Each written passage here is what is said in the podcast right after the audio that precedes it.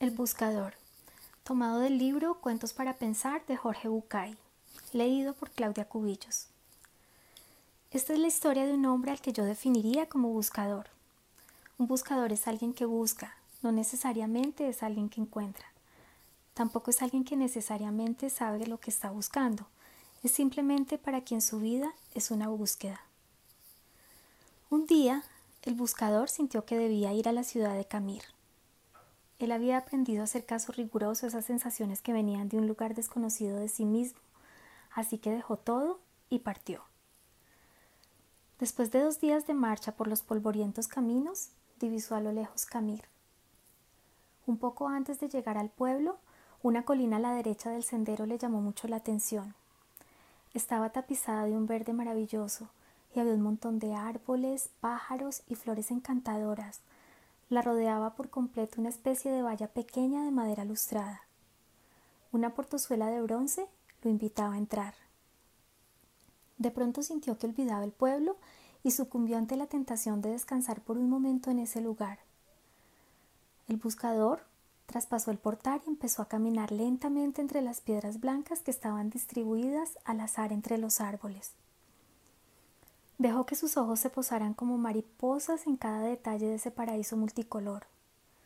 Sus ojos eran los de un buscador, y quizás por eso descubrió sobre una de las piedras aquella inscripción. Abel Taquet vivió ocho años, seis meses, dos semanas y tres días. Se sobrecogió un poco al darse cuenta que esa piedra no era simplemente una piedra, era una lápida. Sintió pena al pensar que un niño de tan corta edad estaba enterrado en ese lugar. Mirando a su alrededor, el hombre se dio cuenta de que la piedra de al lado también tenía una inscripción y se acercó a leer lo que decía. Yamid Kabid vivió cinco años, ocho meses y tres semanas. El buscador se sintió terriblemente conmocionado. Este hermoso lugar era un cementerio y cada piedra una tumba. Una por una empezó a leer las lápidas. Todas tenían inscripciones similares, un nombre y el tiempo de vida exacto del muerto. Pero lo que lo conectó con el espanto fue comprobar que el que más tiempo había vivido apenas sobrepasaba los once años. Embargado por un dolor terrible se sentó y se puso a llorar. El cuidador del cementerio pasaba por ahí y se acercó. Lo miró llorar por un rato en silencio y luego le preguntó si lloraba por algún familiar. No, por ningún familiar, dijo el buscador. ¿Qué pasa con este pueblo? ¿Qué cosa tan terrible hay en esta ciudad? ¿Por qué tantos niños muertos enterrados en este lugar? ¿Cuál es la horrible maldición que pesa sobre esta gente que lo ha obligado a construir un cementerio para chicos? El anciano sonrió y le dijo Puede usted serenarse, no hay tal maldición. Lo que pasa es que aquí tenemos una vieja costumbre, le contaré.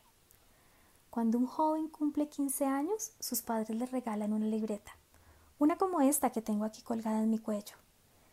Y es tradición entre nosotros que a partir de allí, cada vez que uno disfruta intensamente algo, abre la libreta y lo anota en ella.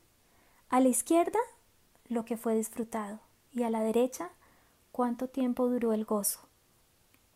Conoció a su novia y se enamoró de ella. ¿Cuánto tiempo duró esa pasión? Y el enorme placer de conocerla. Una semana, dos, tres semanas. Y después, la emoción del primer beso, el placer maravilloso del primer beso. ¿Cuánto duró? ¿El minuto? ¿Un minuto y medio? ¿Dos días? ¿Una semana? Y el embarazo o el nacimiento del primer hijo y el casamiento de los amigos, y el viaje más deseado, y el encuentro con el hermano que vuelve de un país lejano. ¿Cuánto tiempo duró, disfrutar esas situaciones? ¿Horas? ¿Días?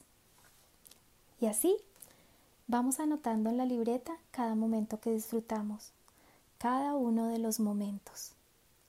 Y cuando alguien muere, es nuestra costumbre abrir la libreta y sumar el tiempo de lo disfrutado para escribir sobre su tumba, porque ese, ese es para nosotros el único y verdadero tiempo vivido.